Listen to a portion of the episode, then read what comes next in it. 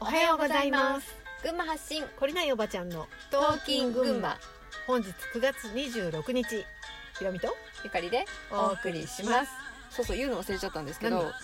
あのー、23日からうんの分は、うんマイクがねうんせっかく買ったマイクなんだけど マイクがなくてうんまたね、うんスマホオンリーで撮ってるのあでそうですか若干音声が聞きづらかったらごめんなさい、どうだろうみんなき分かってるかな分かってるのかな音が違う違いが分かりますかね どうなんだろう、どうなんかね まあ、おばちゃん二人だからね、あの綺麗な声じゃない からね、うんマイクでなんとかするみたいなえっとね今日ね、はい私の好きなネドジュンさんの話していいおーはいはいなんか久しぶりうね、んまあすごい面白い大阪のおばちゃんで、うんある日左脳のね、うん声がピタリと止まったっていうね、静かーってね もううるさいうるさいうるさいって言い続けるワークをしてたら、ある日左脳が黙っちゃったっていうね、あのーまあ、彼女がえーっと画像のなんなんていう言い方してたかな小さなチップをうん右脳に埋め込むやり方っていうのがあってへえあのその左脳が黙った後にね、うんえー、と右脳とコンタクトを取る方法を編み出したんだって、うん最初は私にはこういう願いがあるんだよっていうのを言語化して、うん一旦左脳を通過させて言語化させて自分に落とし込んでたんだけどうんある時左脳はうん言語を発するけど、うん右脳はこの映像とかイメージはいはいうんで捉えてうん交流できるっていうのが分かっうて、ん自分が望む映像うをん右脳にうんチップとしてポッて入れてやると面それ白がいそれ現実に出てくるっていうね。うんまあ、話を教えてくれたのよ。へでえその方法はどうするかっていうと、まず、うんあのまあ、簡単に言うとねうん左脳はうるさいじゃんうんすぐ口出してくるじゃん、はいそんなことできるわけだねうんないだろうお金がないだろう、うんあれだろうこれだろうって喋ってくる前に、うんとっととイメージをうん切手ぐらいのチップのお大きさに詰め込んで、えー、と右脳にポンって入れてしまうっていう ねあのやり方なんだけど、うんそれ具体的に言うと、うんまず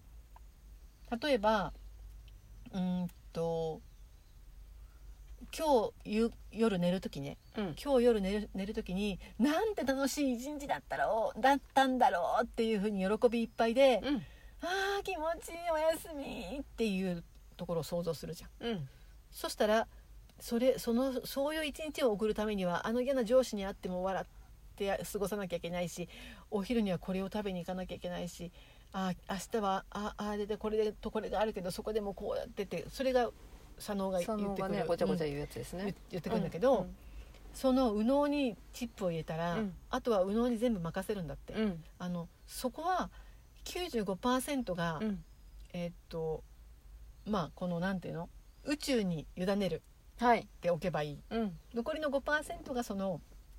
イメージして、うんまあチップを入れるんだけど、そしたら夜寝る時のその、まあ、映像で出てくるじゃんあー気持ちいいなこうやってなんかベッドに入って、うんあーありがとうみたいな感謝の気持ちいっぱいみたいな、うんこうイメージあるでしうょ、んそれをダラダラダラダラ動画にしないで、うんその一場面のをパチってあのスクショ撮るみたいなス感クじショ撮るんだって そうすると、うんまあスクショ撮りました今、はいあるじゃん、うんそれをキュンってちっちゃくして、うんそれを右脳にポンって入れるんだって、面白いねうん、それでうん現実が本当にそうなるっていうことを体験し始めて、うんなるほどこういうことなのかっていうのが分かったんだってうんで一つの例を挙げてくれてたんだけど、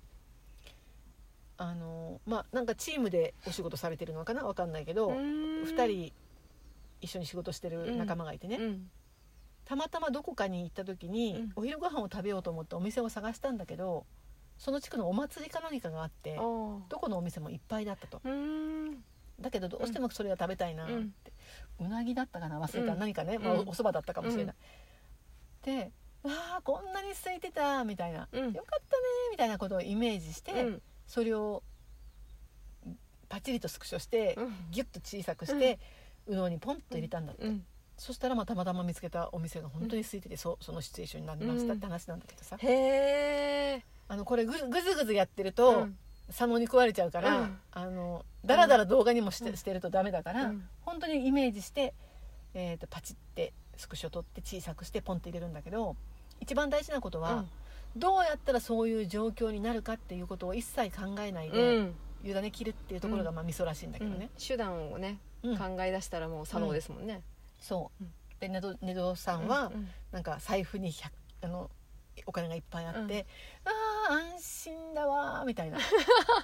そのお金がどういうルートでうんどうやったらここに入るかっていうところは考えなくて、うんだからそのスイメージスクショ、うんそのパチってスクショを撮って、うんその映像がちょっとぼやーっとした感じになったりとか、うんなんかうまくそこにイメージとしてスクショが撮れなかったりうんしても、うんそれはいいんだってへえ。それは練習してればうんうまくできるようになるからいいんうだんっうて、んまずは朝起きた時と、うん夜寝る前にやってみましょう、でそのうちそれができるようになったらうん日常に普通にこう生活しながらうん